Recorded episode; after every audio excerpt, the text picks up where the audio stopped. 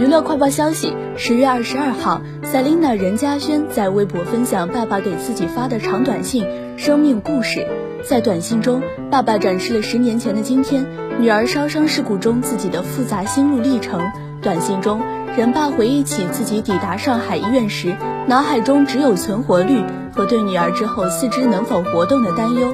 在看到女儿因为难熬剧痛要注射麻醉，自己只能暗自垂泪。返台的第一晚，夫妻相拥痛哭，和女儿复健期间的点滴，他动情写道：“十年过了，跑步、爬山、游泳、泡汤，轩轩你做到了，轩轩你做到了，轩轩你都做到了，爸爸妈妈以你为傲，衷心祝福你。”